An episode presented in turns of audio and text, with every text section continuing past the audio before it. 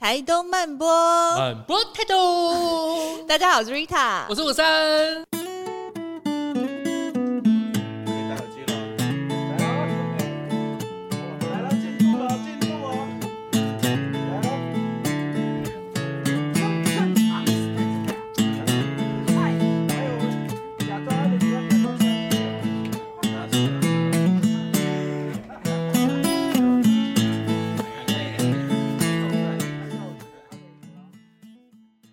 的东看看设计呢，我们要邀请来一个号称是宅女，但是我觉得她内心应该蛮狂野的啊、呃。然后对我们的这个标语呢，叫做“出了家门就是旅程”。那它其实有一些缘故哦。嗯、台东宅女艺术家过分美好的创作独旅，让我们掌声欢迎平宜。大家好，这一期我没有 Q Q Q，是因为我觉得应该是很文艺气息的感觉。所以要 Hugh 吗？对，示范一下 Hugh Hugh Hugh。我们不是每一集都这样吗？对，开始制造一些热闹的气氛，然后来宾他就有点尴尬。没关系，没关系，我们要符合那个平移的气质啦，气质。我们要走美好路线，气质。好的，好不好？我们因为平移他，我们是在上次台中设计、台中城市品牌。的那个记者会上，然后跟发表会上，因为他刚好有一个讲座，非常非常精彩。然后平宜是其中的分享者，那也因为这样牵起那个渊源，就是让设计中心团队说哇，有被触动他们的心。对，就这个分享者的分享太精彩，而且他会有很多跟在台东生活的这一块面上有关。是，所以这次就特别也在邀请平宜来一个独家专访。耶，对，有我刚刚看那个后面的他的画作，真的都是台东哎、欸。对，对其实会蛮。呃，看到平宜的画作的时候，我觉得他把台东有一些灵魂，对，画进去了耶，对，还让、嗯、让我就是一时拓汤。我要跟大家 大家请看一下这一本画册，是平宜的画册。然后武三就是在那边翻了很久之后，他突然说：“哎、欸，原来封面不是照片。” 傻眼，对，所以你看他的画栩栩如生，对，而且那个栩栩如生不是说是你在海岸线看到那个栩栩如生哦，而是那种就特别在某个时候，就是说月光海的那种很特别的颜色会有的时候，对，对那种颜色才会出来。所以你讲很好，他说他觉得他看到台东很多那种月光海是摄人心魂，这样到这种程度，但是你拍的时候你就觉得说靠。拍不出来，对，拍不出来。但是平移就很神奇，他的画作就是可以把那个很魔幻的时刻保留下来。对，对而且我我记得那个时候我们在呃那一次的那个座谈上，其实平移有讲说，他希望他透过他的画作，他甚至是你让观赏的人，他可以在看的时候会觉得，甚至他是有一个呼吸到一口新鲜的空气啊！真的有，谢谢。哎、欸，怎么样？是。讲第二句话 是吧？是吧？所以刚刚都是我在讲。谢谢。我们要重现那个十分钟了吗？赶快丢一些问题让平宜那个来跟我们分享。我们有很多问题想问他，很多啊，因为会觉得哎，平宜是这么慢的，然后又再从他的画作里面有很多台东的创作，是，所以一开始会有点误会他是台东人，就不是，不是，他是花莲人，对，表娘，他算是移居里面那个移移动路线比较短，比较短，也太短了吧？会不会有人问你说，为什么要从花莲移居来台东？不是差不多的地方吗？对，对，很多人都这样问。那为什么要一直来台东？其实我一开始来台东就是因为工作的关系，哦，原来不得不，不得不得不，哦，就是分发到台东，嗯嗯，然后也没得选。然后那时候，其实我刚从台北毕业，我还觉得说，啊，反正我也不会待太久，我很快就会回到北部去生活了，这样。然后那时候同事。哎、欸，我第一个看到我的同事就跟我说：“哎、欸，我跟你说，台东的土很黏哦。”然后我超不以为然的，嗯、我想说：“嗯，怎么可能？我年限到了，我年限到了，我就要就是返回那个比较繁华的城市。”这样、嗯哦，所以那时候你心里就有觉得你要。回台北，对对，其实我一开始打从我就是觉得说，我也不会久待，我要回台北，或者是就是往北部移动。所以平宜是比较，你觉得你的个性是比较 city girl 的，还是不一定？只是你习惯了在台北的生活。我觉得那时候刚开始就是所有的朋友都在台北，所以你会很想要再回到那个地方。结果为什么会被撵下来？后来我就一直在这边工作，然后工作了，呃，今年已经第十年了，嗯，好久了，对，对啊，我就觉得，哎、欸，我好适合这边，然后突然发现，是会不会觉得说花莲跟台东不是很像吗？嗯、有没有人这样跟你讲过？有很多人都问我说，啊，那你为什么不回花莲？就是大家都说花东就是一样的性质，啊、就是好山好水，可是我觉得花莲和台东还是不一样。怎么说？嗯，我自己出生在花莲，所以其实我觉得我很少有机会是单独去探索花莲这个城市，因为我我大部分都是跟家人一起出游嘛，哦、对，然后去是去的地点就是那些，然后很多时候我都觉得，哎，就是这样，然后有点理所当然，嗯，对，但是。嗯到了台东以后，我自己一个人在这边生活的时候，我觉得台东对于我而言，好像是呃，我重新认识自己，然后认识台东这个地方。我有很多时间可以去探索这边的土地。一个人去探索。对对对，哈，就是没有家人这个元素。嗯嗯、那我在这边生活了一阵子，再回到华联的时候，我就觉得，哎，这两地的氛围不一样，不一样，很不一样。我也觉得很不一样。哪里不一样？就觉得那边特别的商业感，哎，真的，真的，就是好像大楼或是城市什么的比较多。对，然后我又觉得，哎，真的，我觉得有点像刚刚我们有在后面讨论，就是呃，为什么你都只花去花莲玩，是觉得台东太远？以前我也是，哎，就是我以前在台北工作的时候，嗯、我都只去花莲，因为我觉得台东太远了。可是后来我发现，到我回来台东之后，我就。花莲变得是我不是那么喜欢去的原因，就是因为我刚刚讲那个商业感很重之外，其实是我刚回来那时候的陆客太多了。哦，对，那时候就是差不多哈，就那个时候陆团台台湾整个都被陆团给包，可是台东就是只是个路过的地方，有没有？因为陆客也觉得台东太远，对，或者是太无聊，就是顶多停资本，然后就往往花莲太鲁阁，要不然往南就是。垦丁，嗯，台东就是个路过睡个觉，然后就是去资本，所以那时候我觉得反而台东比较适合生活，对那种生活感。我我因为我上礼拜刚从花莲回来，陪我老公去打球，打球。然后我就觉得反正也还蛮常陪他去，然后我就每次去到花莲，我就觉得它很特别，就它很像一个城市。然后后面拼贴一个山在后面，哎，你形容的很好哎，对，形容的拼贴一个山在那个后面，因为就是很像那个市区很常可以看到那个，有没有像平移的画？嫁接？嫁接，好像有这种感觉，把山嫁接在那个都市的里面，但它其实，在本质上还是是一个比较城市的状态。那但是你又觉得，呃，它的好处是，它如果说要跟台北比起来，它其实还是跟自然比较近。但你要说它是那么自然的地方，好像跟台东还是有一个不太一样的氛围。它很复合式，我觉得，嗯、就是它有呃北部的商业和台东的自然，自然对，然后它拼起来。我那时候冲击比较大，是台东工作一阵子，回到花莲。就是那时候东大门夜市刚开始的时候，所以街上挂了很多那个红灯笼，很像龙门客栈的那个红灯笼。对对，没错没错没错。那我就有点冲击，我就会想说，哦，原来变成这样。对呀。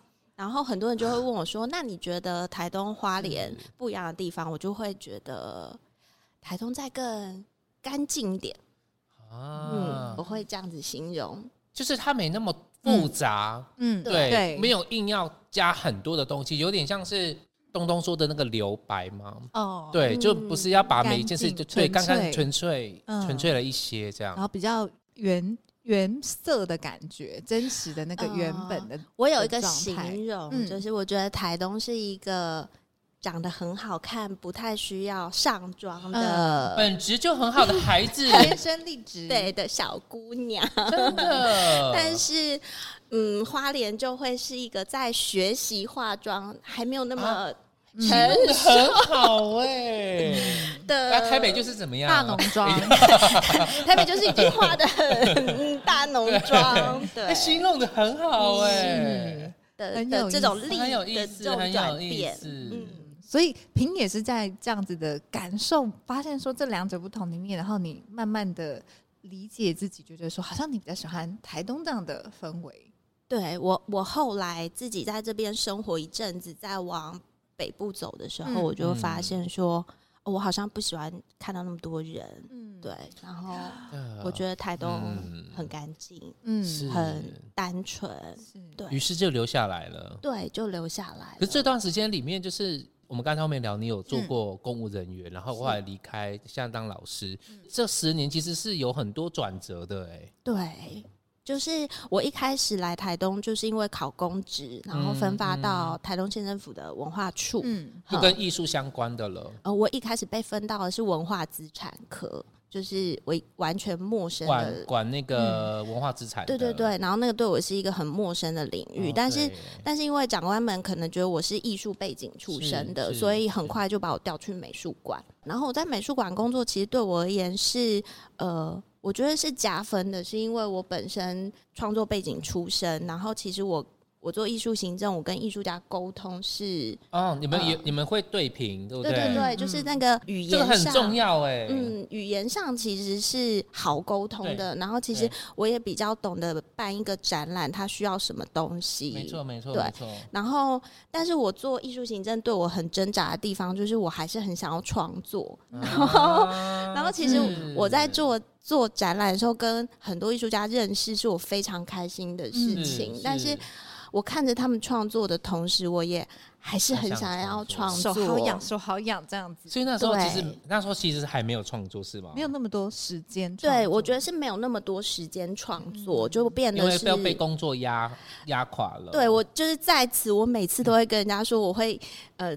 就是致上十二万分的崇敬，对所有的艺术行政和对呃承办人、公部门的承办人，对，因为真的非常的辛苦，嗯嗯，真的，因为这个东西就很冲突嘛，就是艺术跟行政这两个东西放在一起，它就是很冲突。艺术就是很开阔的，那但行政又很多，你说条条框框，对对对对对对对，所以就是啊，这个东西真的。很难。刚刚在后面有聊到很精彩，但没有打算要跟观众分享。想要听就自己去找平易吧。这可能可以聊一百集，其 中当中的美丽与哀愁这样子。所以我就会觉得，我那时候在美术馆上班的时候，还是很想要创作。我都我都在想说，我要怎么转换那个频道？因为我觉得艺术行政和创作其实两个脑袋。是，就是当你下班以后，你还是很想要创作的时候，嗯、你可能要花很大的心力去把它转过去。是然后，所以其实会离开有一个很大的原因，就是我觉得那个内在其实是打架的，就是你一直在跟自己对话，你自己想要的东西是什么，然后最后就是你心里的某个声音就特别的。对，对对，然后再加上各种因素的合成嘛，一个机缘到，对对，机缘到，南方以南把你弄死，然后最后那个理智线它就会断掉，对，它就断掉。可是可是，其实我就很有趣的地方是，呃，虽然我没有参加那一次你们的那个论坛，所以我没有提早认识平移。可是因为刚刚在后面聊，然后因为那个他的那个作品的封面，对，对我来讲就是印象最深刻，是我一回来碰到的第一个，嗯，呃，南回艺术季，南方以南，所以我没想到原来他当时他是在执行这个艺术季的科长，哎，好有趣，就是很有缘分，就是哦，原来我们没有素梦素什么生，素未谋哦，素未谋面，素未平生，或是素未人平生。很爱把他 Q 出来，对，就是对，但但但是好像就原来早早早可能在那个八年八年九年前就已经有一些，因为某件事情其实应该有串联，只是没有对到彼此。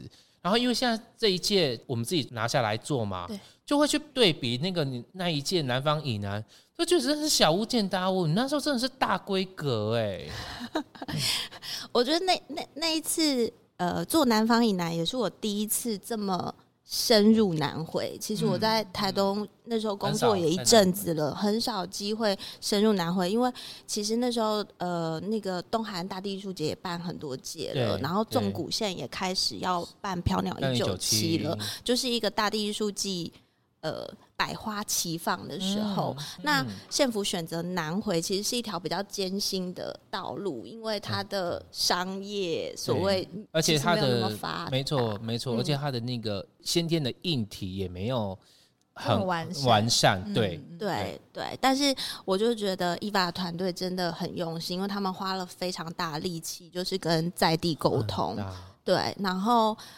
办下第一届，我那时候刚我们在后面分享说那一件作品，五哥看到那一件以为是照片的作品，其实是对豪华朗基宫的那一届算是一个代表。我也好喜欢那个作品哦，嗯，嗯，因为豪华朗基宫其实很少用自然媒材去跟土地做呼应，那那一件作品是他们很难得，嗯，就是用很地景，对，很地景，虽然那个过程就是非常的艰辛，然后。我我就做那件作品的原因，是因为我还记得我那时候，呃，开幕前一天，艺术家们都还在。整理作品，然后还没还没有，然后然后因为中暑倒了很多个，嗯、然后、oh、对，就是水土不服的外国艺术家也很多，嗯嗯、然后我光听到呃团队回报，我就觉得啊，真的非常辛苦。哇塞！然后我们开幕前那一天，呃，就去看现场的作品，我们第一件就是看到那个作品，然后时间非常完美，就是那个夕阳，就是那个。渐层，然后月亮才刚刚出来一点点，然后就想说我要赶快拿手机拍下这一刻。我觉得那是一个历史性的一刻，终于明天要开幕了。然后我拍完以后，我就整个大哭。Oh my God！我觉得就是我我能感受出来那个、嗯、那个压力的宣泄。嗯，然后就是不管是作品，然后还有团队，我都觉得大家有一种。就是真的在一起奋战的感觉，嗯、但是真的有太多事情要去解决和面对。对，而且哭完之后还是得擦眼泪继续面对，嗯、因为还有很多事情没有完善，对不对哦？对，其实回顾回顾这件事情，会很感谢第一届做的人呢，因为没有那个第一届，其实就很难再有第二届、第三届。嗯、到时刚讲这一段，我突然有一个。很深的感触就是，其实之前在接触一些艺术家的时候，嗯、然后再跟他们对谈的时候，他们都会有时候会呃跟我聊到一件事，就是说对他们来说，其实最难的东西反而不是在创作这件事情，嗯、其实对于艺术家来说，嗯、有时候最难的事情反而是在那些创作之外的东西，是很辛苦，腰展啊、布展啊、开幕啊，然后 social 啊。这些东西都跟艺术家多咬牙切齿，尤其是在 social 部分。对对，所以所以其实啊，我我后来就觉得，我有经历过那个艺术行政的身份，然后还现在可以成为一个创作者、艺术家的身份，对我而言是很有帮助的，因为我可以知道这边的人在想什么，我也知道艺术家其实需要什么，然后行政。需要什么？你变成了养分。对，我觉得在让我面对两边的人的时候，都可以比较顺利。嗯，对，哼，好正面积极。对啊，过分美好，对，过分积极，就是就变成你懂得两边的逻辑思考跟那个语言，对，然后天秤座就可以去找出那个完美的平衡。对。对，但是我还是很讨厌就是社交。就是对于我而言，我觉得在台东啊，是。在台东创作有一个很好的地方，就是呃，它外界的干扰其实比较少，相较少，相较比较少，不会像在台北，可能朋友就开始约说八点出来，什么吃东西呀，喝点酒啊，对对，怎样？我觉得在北部社交真的太多了，对，我觉得那个钱都花在社交上。慢播的粉，其实我我前一阵在跟一个慢播的粉丝在聊，然后后来他竟然有看穿我跟伍萨恩，他说他他发现我跟伍萨恩应该有就是隐形社恐，然后说你怎么知道？他说还不够明显吗？因为我们俩看起来不是，但平移反而看起来可能就会是比较安静一点的类型的人。是因为他慢的关系吗？你会觉得他慢慢慢柔柔的，然后气质气质的，是，对。但是我们刚在后面一聊，发现我们三个都有一个共通点，就是那个症状轻微或 或轻或重的社交恐惧。就是我们都可以胜任这件工作，但是能不做就不做。你讲的很好，我们可以胜任，是不是？只是如果可以选择的话，就不要。对，这这也是我为什么会觉得我。不这么适合在文化处，呃，比较适合在学校和过现在的生活的。个人创作这件事，对，因为可能在文化处，他必须要面对的事情面面俱到，非常多。然后老实说，我也从来没有想过我要面对议员或者是在议会的咨询台上，哇，压力超大，压力山大，对，压力山大。而且 你是很年纪就当科长，哎。嗯，那一年就是三十岁当科长，也太年轻了吧？你是不是小兔子啊？小白兔不小心那个走进了闯入，对对对。然后我我都会告诉我自己说，其实我很害怕，我是一个很胆小的人，然后我又很怕冲突，然后我又是我又是一个呃比较高敏人，对，所以当科长这个角色我很害怕，是因为我觉得我不会带人，就是我底下的呃。同仁们，如果他今天心情不好，或者是怎么样，其实我感受得到，然后我就会很想要逃跑，嗯、然后或者是呃，或者是长官交交办的任务，我就呃，我我会想逃避，但我又会告诉你们，嗯、就是我会、嗯、我我可以做得到，嗯、但是其实我觉得那个。就是内在有很大的冲突，嗯，嗯。才有一个特别的声音，特别的出来告诉你该离开了，对。觉得讲这些话觉得好能感同身受，但我觉得那个头脑又有两个价值观，对对，就觉得好像那个在本莱特质里面有也有这样子的一个部分在呼应，可是，在另外一边就是好像从小的教育里面，对，又一直觉得说这样不行，对，而且你要去面对挑战，没错，你要去克服困难，你要学习让自己提升跟成长。我操！而且而且有可能还不止如此，就是背后有一些压力，就是说，比方说父母，我举例了，我不晓我不确定，就父母就说，你都好不容易当科长了，你怎么就说放就放了？别人都想要当科长，都没办法当科长，无为不为，是不是？很想要，都有很多很多很难以启齿的事情。但是我就现在回到，就看到现在的他，就觉得，嗯，那个能量是健康的，对对，其实好像。我突然发现，说其实好像 真的那些没有办法不擅长的东西，是不是要去克服？或或许那就不是你的天命所在啊。嗯，你搞不好去做你擅长的事情。然后像包含我们从呃，因为刚刚在前面的时候，我们也有 review 一下，就是平移的创作。其实你在不同的阶段，你真的可以看到他的心境。对，是这个好有趣，对，好有趣。就是从那个可能一开始。在嫁接时期就是比较摸索，然后到后来那个贝壳少女，对，这个很有趣。那个系列你可以感觉到那个遍体鳞伤，有吼有。我在看那个作品，我也有这种感觉。今天怎么可以？就其实很强烈。你可能画看起来颜色很饱满，很梦幻，嗯，可是你光看那个贝壳少女的那个模样，你就会觉得心好像就是受伤了。会有点舍不得，对对对对对对对对。可是，然后到后来，可能比较近期的创作就豁然开朗了。你会觉得啊，平移的画面突然变得很澄澈，对，很干净，然后感觉上你已经好像变过来人，对，从那 对变过来人，从那个受伤的复原里面，又去看到了另外一个层阶段或层次的风景。对，光从那个作品会有这样的感觉。就是其实我每一个阶段的创作，就是从从说美术馆离开开始创作贝壳少女那个系列，然后到现在去学校可以创作呼吸风景那个系列，我都觉得之前经历过的那些，有可能是我能力不足，然后也有可能是违背了我原本的天性。就是我觉得我可以做到，然后但是其实是。其实上是很挣扎的，嗯、然后到我选择呃真的不行了离开了，然后其实离开后当然会有很多声音，就是说其实可以再试试看呐、啊，就是再再加油一下或者什么都有，但是我都还是我我现在我就会跟我身边的人和我自己都说，我觉得我现在每天都心存感激，就是。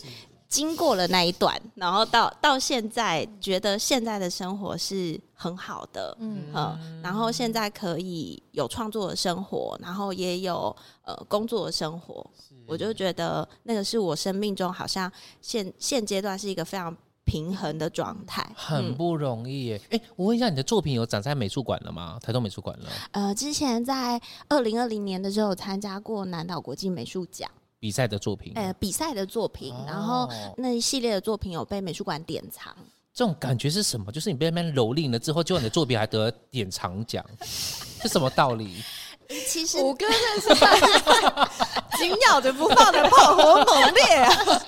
我只是想，我只是想想了解，就是那个那个感觉是什么？我就就是我我觉得那个感觉其实很复杂，是不是？是不是？你 挖的好深哦！你挖的好深哦！但也是在南岛国际美术奖的时候，我第一次创作出那个。呼吸风景的系列，嗯，对，因为，嗯，为什么大家都会问我说，为什么会想要把版画的这个板子拿出来展？嗯，是一般就很特别，对，一般不会啊，因为那个板子就好像是你在版画的一个工具，然后其实对对对对，它就是有点像是，它不是作品，它就是个工具，对，它是一个呃载体吧，我应该这样讲，它是一个载体。那为什么我那一次就会？呃，有这个发想要把板子拿出来展，讲出来有点惭愧，但是又是一个很美好的契机，嗯、就是因为南岛国际美术奖它的特性就是它把不同美材的艺术家一起要来邀来比赛。嗯、那你也知道，如果今天是画油画艺术，还有亚克力，就是那个大家就是要比大嘛，对，就是 就是他。如果是竞赛型，它一定要有一个量体，嗯、然后看起来比较大。嗯、那台东美术馆，你说它大也不大，说它小，其实十个人分起来，每个人也分到了一定的分量。嗯、那你要在一个月内创作出一个量体的时候，我就一直在思考说：哇，我的版画其实以前都很小，嗯、然后其实它的尺寸就会受那个机器的限制，它最多就只能做这些。哦、对，那又又做很慢。那我到底要拿什么去跟人家就是撑一下面子？对，不能输，不能输，对对对，我就说我是一个很胆小的人，但是你你真的让我遇到了，我好像也就不能太丢脸哈。然后，嗯，我就想了很多的方式，然后也一直在尝试，但是时间又越来越紧迫，然后每天都在熬夜在赶作品的时候，我就发现说，哎。我觉得这个板子好像印出来都比纸本好看，然后就在这个契机下，我就。呃，我男朋友就跟我说啊，不然就连板子一起展就好啦。就因为这一句话，嘿，原来是这如此。对，这个很特别，这是我知道的，在台湾好像第一个艺术家是连这个版画的板子一起一起作为展览。对，那其实开始有了这个契机以后，他就会有非常多要去注意的地方，因为以前板子我们就放给他烂嘛，就就这样，好几次，对对，也就也不用太在意说它的布局或者是怎么样。但是板子成为艺术的呃艺术品的一部分的时候，你就会开始要想很多事情。我觉得那给我的挑战就是，我花了更多时间去思考这件作品它不可以回头的状况，是因为它是一层一层的那个状态。是。哦，我这个倒是没有想到，刚刚只知道说哦这个独创，可是没有想到说，其实如果要移版，它其实还有更多的。对应而来的 mega 跟细节要去思考，就对于我而言，它其实是二零二零年开始的一个很大的挑战。但是我觉得，呃，从一开始做到现在继续在做，其实都会有呃很多不一样的尝试和新出来的东西。嗯，嗯，其实我觉得刚刚听听下来，我觉得我觉得平移其实它内在有有一个能量，什么？因为那个能量就是。他没有没有想象中像他的外表这么的那么的温温不是温柔就是他其实那个那个内在是有一个很强壮的人呢。我刚刚你在讲的时候我觉得他超像比如说什么宝可梦那种可爱的动物然后但是他可能会进化变成对对对对对对对 就该进化他就是就是该进化超超那种什么超能力版还是什么之类的那种。不管那个是不是不服输还是怎么样可是我觉得就会看得到有某一个面就是你知道你可以去，你愿意去挑战，而且你知道你可以。就我觉得有在有在这一块看到这个特质，对。可是刚刚平姨讲到的这个南岛艺术奖的驻村跟池上的驻村又不一样。对，池上的驻村也是在二零二零。其实二零二零那一年我住，欸、那一年很对很疯狂哎，就是虽然 COVID nineteen 大爆发，对对，就那一年就在同一年二零二零年，对，就在五二零我结婚的那一年，没有人要知道。就是在那一年，对，然后我觉得那一年对我而言是一个创作路上很大的转变，嗯，就是 COVID-19 大爆发嘛，对，然后大家都不能出国，对，突然间池上就邀请我说，呃，台湾好基金会就邀请我说，呃，你要不要来驻村？就觉得说，哇，我。好开心！第一个是很开心，然后第二个是想说，哎，是不是疫情？所以，所以就是要先找台东的，有这个机会这样。对对对，我才有这个机会。然后，因为就是我没有，我不会带病毒，就是进来这样。然后我就想说，好啊，那我也想要去驻村。然后跟大家讲这个消息的时候，大家就会笑我说，哎，你就住台东，干嘛要去池 上驻村？多近？多近？要多近？工作也是这样了，然后开始创作还是这样，对，都很近。啊，你又在鹿野工。工作啊，离池上又更近，啊、就是到底到底要干嘛这样？然后我就想说啊，不住白不住啊，都、嗯、就是、嗯、就是我想要去试试看，嗯，那也是第一个月我去，真的好好像是第一个月我才这么认识池上，就在那一个月，就在那一个月，我觉得就算是这么近的距离，它也让我有一个。好像是出国吗？对，我真的是完全不一样的感受，在池上这个地方生活，然后有开启我另一个开关。什么样子的开关？以前呢、啊，其实，在没有这个驻村经验的时候，我从来没有想过要创作风景这个题材。所以以前风景比较不会是平移创作的主轴。对，完全。呃，一开始完全不会纳入我的呃创作的考虑。然后，虽然我在台东也生活很久，花东生活很久，嗯、我觉得在那个之前，我对这片土地和这个美景其实有点理所当然。嗯、我就觉得啊，它就是这么好看，对，对，对，对。可是就是这么好看，那为什么我不想要记录下来？我完全没有打开那个开关。嗯、但是在池上驻村以后，我觉得那个开关是。在那一个月，就是被打开了，对。然后我觉得池上它非常的干净，然后也非常的安静。嗯，它安静，就是我是住在那个龙仔尾的那个三合院，然后其实它到晚上没什么灯，也没什么人，就是很安静哦。你在那个院子底下，我有时候。一开始去都有点害怕，因为真的太安静了，太安静了。然后我每天都要喝一点酒的，才能要微醺。哎，对，然后蒋勋有找你吗？微醺找蒋勋，好可惜没有，就是要要要有一点点这样子才可以入睡。然后，但是我又觉得那个很安静的地方，其实你好像突然可以听到你自己是的内心想要什么的声音，它就会一直出来，更清楚了。对。嗯，那是一个好特别的经验，这就是独处，对，就会带给人一种，就是更多你可以有机会跟自己的内在连接的时候，好像那种安静，它真的会让你可能最重要的东西，它慢慢的浮现，会耶，而且好像又会回到那种很生命的生活的本质里面，因为。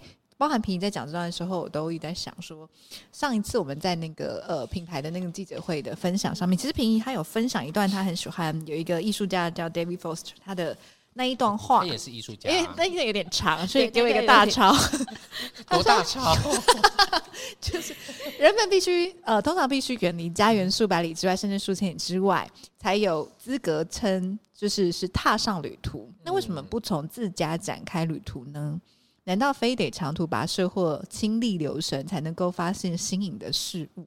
我会听到平宜刚刚在分享他在池上驻村的经验，嗯、就好像虽然嗯池上离鹿野也不远，对，但是却在这个短短的距离里面，可是你可能也已经早已经去过池上，可是你却从来没有发现，没错，原来在这个地方啊生活，或者是这样子的街角，它其实是这样子的那种日常的风光。对对，但是我我其实。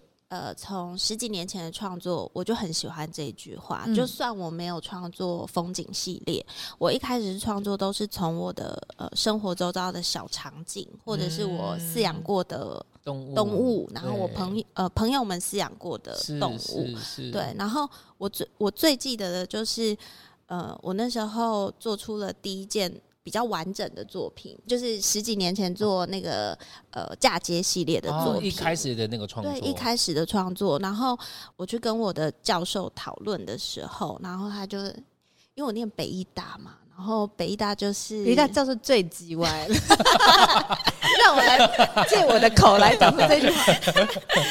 就是我第一件作品，就是做了我呃宿舍窗边的一个小景这样子，嗯，嗯，嗯，然后我把它想象成呃台灯是一朵花，然后它是一个很特殊的光合作用，然后就会很开心去跟教授讨论的时候，教授就跟我说。平易，你不能一直做这些小情小爱的东西。然后我就想说啊，我的作品被归类为小情小爱，小爱，对，是要怎样？对，然后，然后我就一直在想说啊，可是我对这个社会好像没有很有关。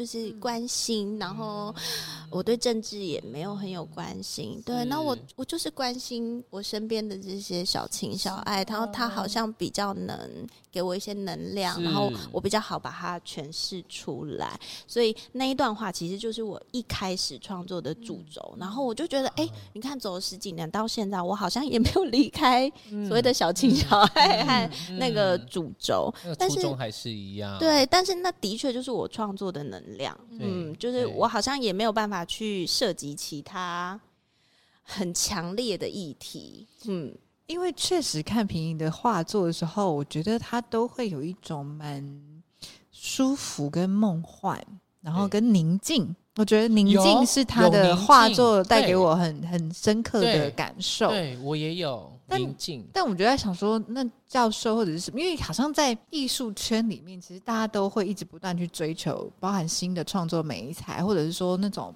现在这个社会里面好像。吸就是夺人眼球这件事情很重要，重要。你什么东西你都要能够更更强烈一点点，更饱满一点点，你才能够让大家一出来就觉得哇，就是这个东西对。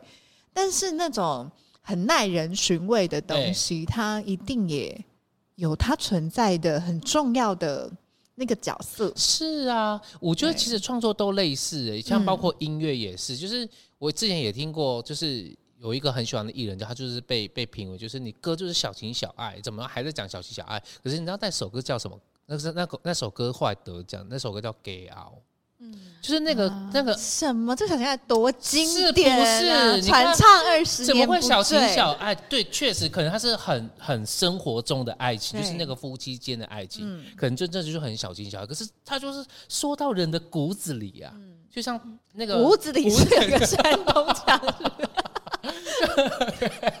到底是上身还是二神啊？骨子里啊，骨子里啦。对，就有点像平移的话也是这样，嗯、就是他对没他是小情小爱，可是他就能够触动我们的心，对不对？对，他可能不是美术馆那么多作品，百花齐放里面，我马上我会往那边走去。但是我觉得平移的画作是，如果在美术馆展览里面，我。在他前面看的时候，我可以在那边看很久。对，而且心会跟着平静。嗯，对，就是那个这种感觉，你就是可以呼吸到那个新鲜空气的感觉，或者是池上的倒浪的感觉。我觉得这个也许这样子的画风，它是跟平易的个性，帮帮人讲他喜欢的那句话，那这个就是他的特质，或者是他的人生的一个价值观，跟他的。呃，倾向。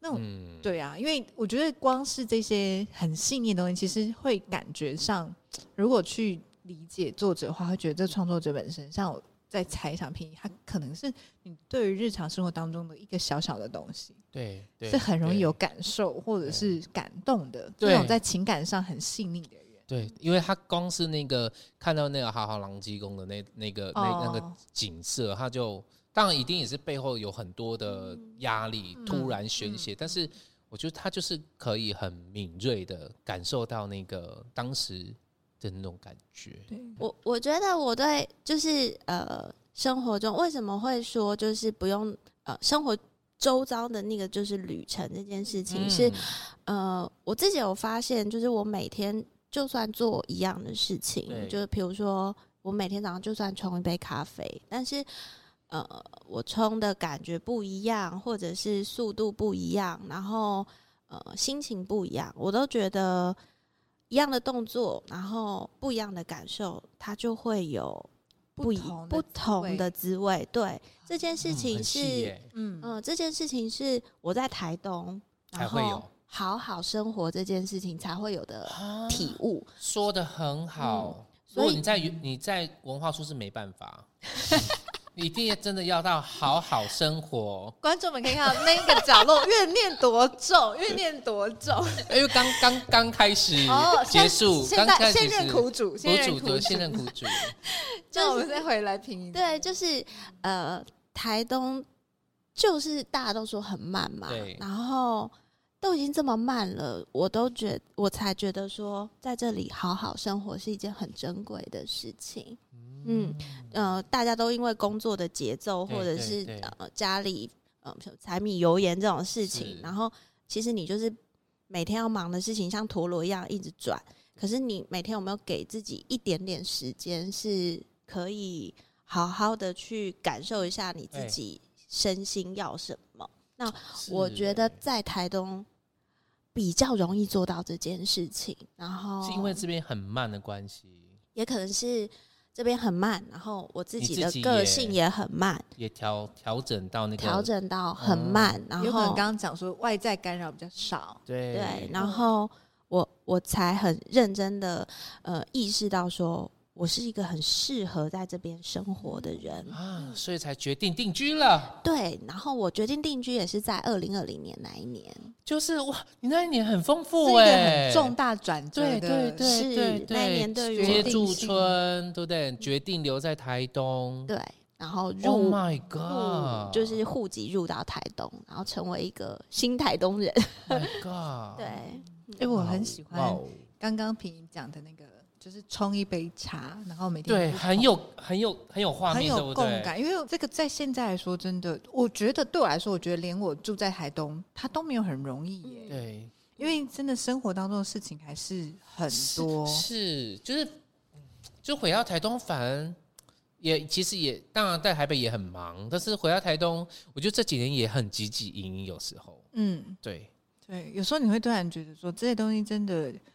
有需要吗？哦，有，有时候我内心会有这个声音跑出来。嗯，你真的有需要吗？嗯，可是就像我离开呃，最后离开文化处的时候，我觉得我内需要我的内心的声音，其实就是告诉我说，需要呃，对这些我可能不需要，我应该要去呃寻找一个适合我的生活方式。是，嗯，哎、欸，我很想要分享一个。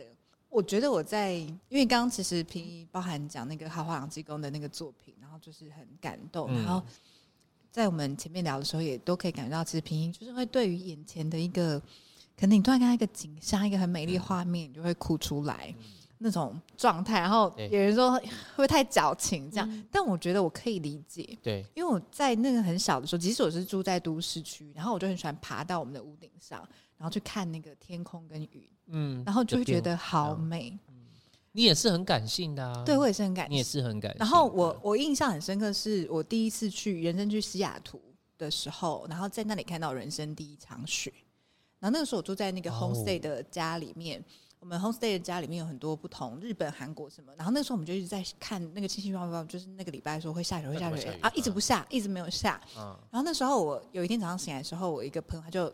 我还没我醒来，我的那个窗户的窗帘还没拉开，我就收到他的简讯，就说：“曹叔，赶快看，外面下雪了。”然后我拉开，我看到那个那个超奇幻的那个画面，就是那个轻轻的那个雪，那个初雪，就是覆盖了整个森林的那个针叶林上面，就是已经有薄薄的一层，然后又那个在飞旋，然后这样子落下来。然后那时候整个是就是直接真的是想要哭出来，然后我就一直在我们的房那个大房里面跑跑去，然后一直在尖叫，嗯、然后还跑去那个街上，嗯、我们的那个街上，就他们都是那种很很很 country 的路，然后就已经有薄薄的一层雪，雪，然后我就躺在那上面，然后那边滚来滚去，滚来滚去，然后我们整个 homestay 的学生都跑出来看，就想说这个台湾女士是是疯了吗？可是我都会形容那样子的感觉是。恋爱的感觉，嗯、就是你的恋爱不不一定是对一个人，是你是是对，然后但是你不管是看到一个景象，嗯、你的内心会有点痒痒的，好像被这样子摸过的感觉，嗯、那个感觉很难形容。你不能说它是狂喜，你也不能说它是什么，可是它就是一个恋爱的感觉。谁、嗯、说这世界不要小情小爱？对，因为你就需要啊。嗯，然后那时候我就写了一张明信片给我自己。就去纪念这个时刻，然后我就记得，我就告诉我自己说，我就是但愿你永远都是那个你看到一场雪，啊、你看到一个夕阳，你会落泪的人，是好有感觉哦。对，哎、欸，可是我第一次看到雪的时候，又蛮好笑。你该不会给我淋什么草莓酱？就让这个雨我第一次看到，我第一次看到雪的时候，就就会想象说，就是要去给他来个滑垒扑倒啊，就因为那时候是初雪，就是我整个滑完这边都是 都是擦痕，你知道，因为雪还很。然后我这边都受伤，也是血，是流血，对，然后耐着那个痛，然后还在那边啊要吃那个那个喷下来的血，想说为什么我的情境跟你们有点不太一样？我要再绕回来，就是我觉得我刚刚写的那张明星名，就是我觉得很有感觉，很不容易，因为像为什么那些其他的学生他们不会尖叫，就是因为他们在日本跟韩国这个血他们很日常，是很他们已经看都不想看，他们就是看到那个血，他们就想到说。啊，完了！等一下那个走路会很麻烦，或是它融雪的时候会很脏。带他们去看台风。对，就是他们会有很多这种，呃，你的生命经验累积下来的时候，你的一些包袱或者是那些成就的经验带给你的那种、那种、那种框线。对。可是我觉得，就是我就很佩服平，他就是你可以，比如说你这个这么重复的动作，对。但是你可以一直不断去从里面去体察到那个变化跟乐趣。对，我觉得这个是很珍贵的天赋跟礼物。有喂，我我想分享就是那时候就关于重复和一直去探寻一样东西，好像看到不一呃还可以看到不一样的场景。是我还记得我那时候来台东的隔几年。我就有个朋友跟我说：“你要怎么判定你能不能在这个地方继续生活下去？嗯嗯、就是如果你看到这边的日出、日落、山海这片美景，嗯、你已经没有在任何感动的时候，你就是要离开这个地方了。”我一直把他这句话记在心里，就是我现在每天都还是会问我自己说：哎，比如我开车上班，然后看到那个路野旁边那个稻田，嗯啊，现哎之前就是小秧苗嘛，然后台风那之前海葵很惨的时候，哇，那个龙过脉树都被吹的这样乱七八糟，然后现在已经变，现在那个稻田已经开始长出来了，然后我想说过一阵子它就会变成黄色的了。我每天开过去心情都超好的，就算是。不一样的景色，嗯、然后我都觉得好像有被这样洗礼了，那个、嗯、那个好的状态被洗礼了一下，然后我就会反复的问一下自己说：我还有感动吗？我想说，哎、嗯，好像有，有那就代表我还可以继续在台东待下去。我觉得这感觉很像我每一天从金轮开车来市区，我到现在也还是有，就是因为那个海。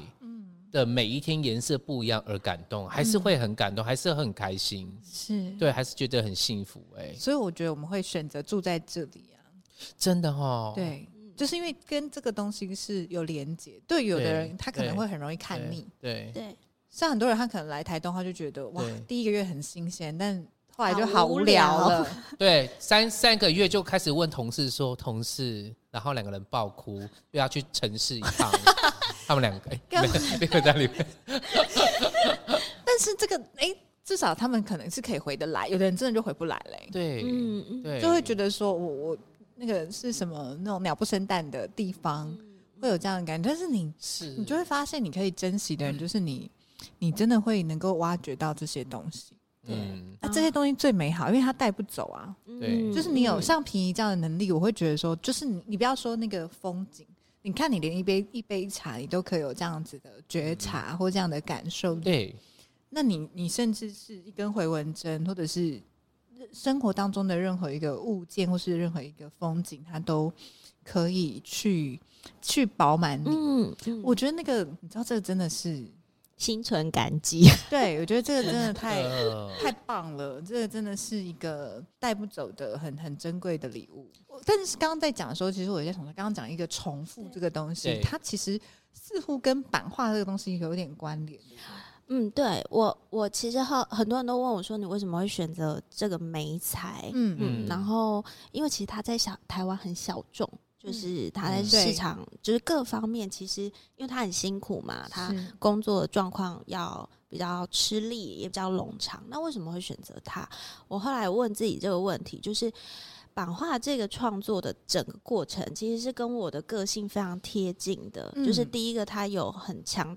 强大的重复性，我每天要做一样的事情，嗯、然后从刻板，然后印刷到收墨，它对我而言是有一个很强烈的仪式感。嗯，然后、欸、那个身体感对我而言好像是修行的一个过程，所以我每天一直重复它，就觉得那是我理所当然，哎、欸，应该是很习惯每天要去做的一件事情，嗯、然后。呃，所以那个重复性反而会给我一个很安定的感觉，嗯、很强烈、很安定的感觉。然后这个媒材我做了十四年了。有些艺术家是其实他很特殊，就是他会一直在转变媒材，然后去多方尝试，对对，多方尝试，然后很大胆，然后更新颖。是但是我好像不是那类型的艺术家，嗯、所以我做这个媒材做了十四年。我会希望未来可能。继续在做的时候，会不会有一些这个媒材最大的可能性，然后被发挥出来，或者是他被看到？嗯嗯，很期待耶。对，因为每个真的每一个媒材，或是每一个创作的东西，它都是要有一个人一直在做做做做做，你才有机会让更多的人看见。我记得那时候我们在呃刚刚讲的那个记者会上，嗯、然后其实下面就有一个观众就问一个问题，就是说。呃，也是做设计相关领域、艺术相关领域的，嗯、他就问了平一说：“那就是怎么样可以被看见，或者是怎么样可以熬过那个前面的那个很辛苦的过程？他有没有什么技巧或者是美感？嗯，对。然后我印象很深刻，就是平一的时候他就说：‘我是走了十八年才走到今天。’对，我一路创作下来到。”近几年可能才被看见，啊、然后我其实走了十对十四十五年，到现在才真的被看见。然后我那时候只给那个可爱的小女生一句话，说说、嗯、可能就是戏棚下站久了就是你的，就是你的。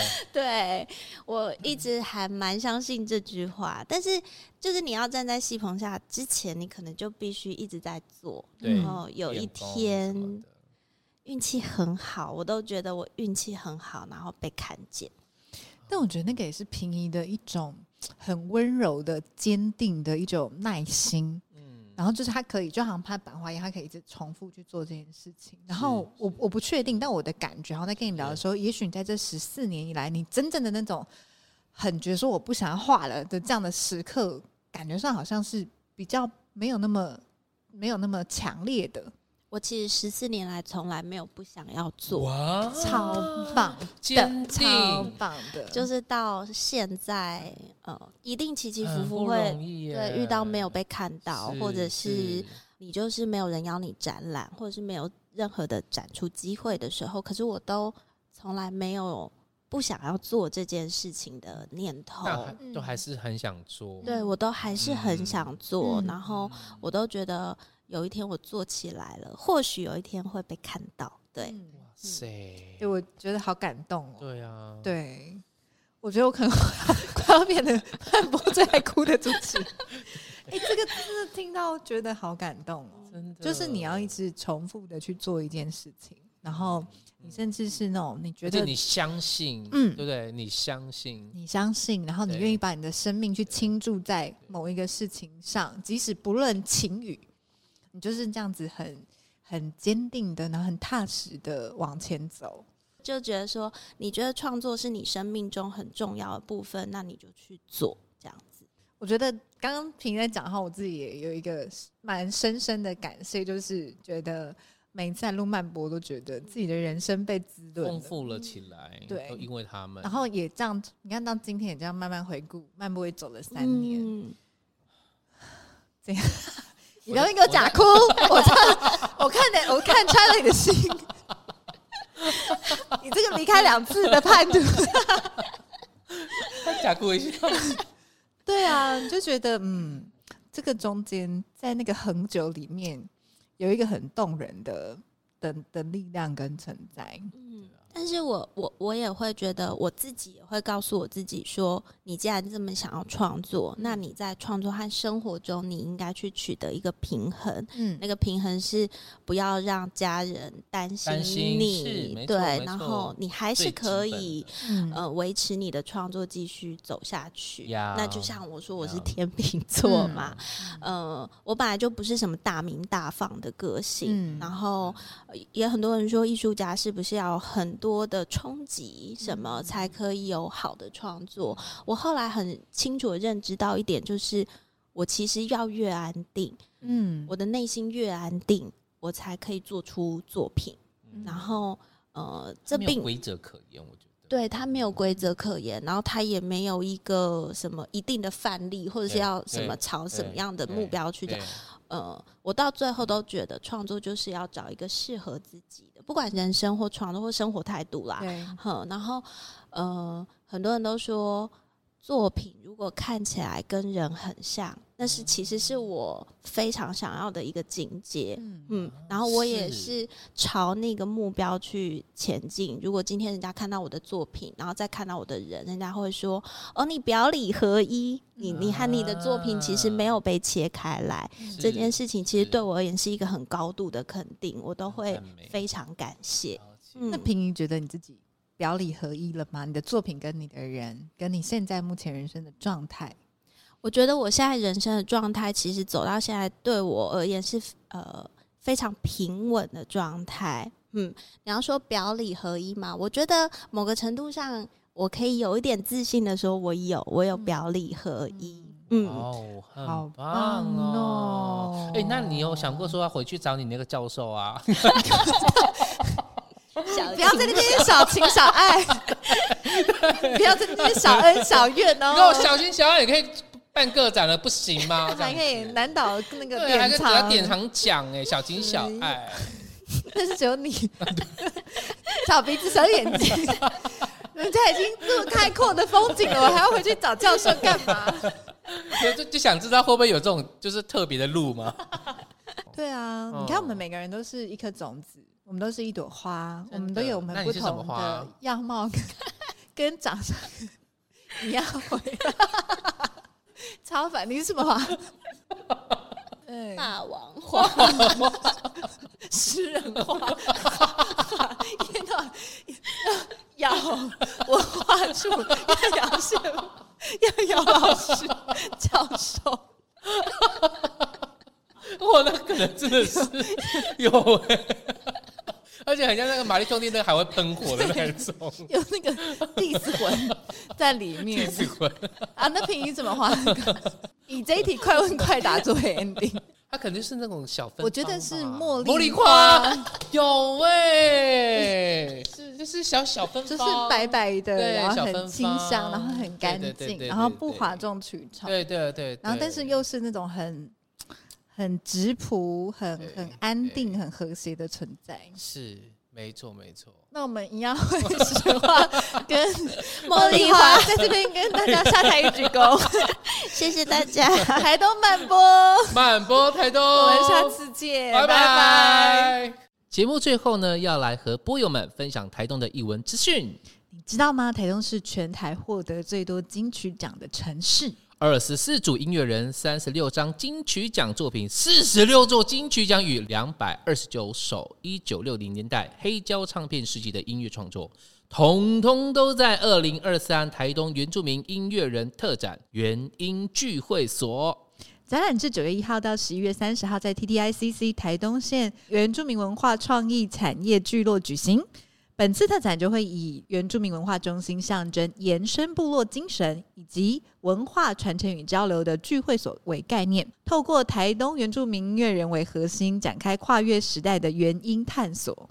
这次精心规划了两个展区：金曲聚落及互动黑胶馆，以音乐贯穿，从台东原住民音乐人的金曲奖成果到互动体验装置。随着影像深入诞生金曲音乐人的十三个部落为基地，看见台东丰硕的金曲成果，再进入一家限时限地的互动黑胶馆，参与横跨听觉视觉的音乐互动体验，千万别错过喽！更多展览资讯，请上网搜寻“二零二三台东原住民音乐人特展原音聚会所”。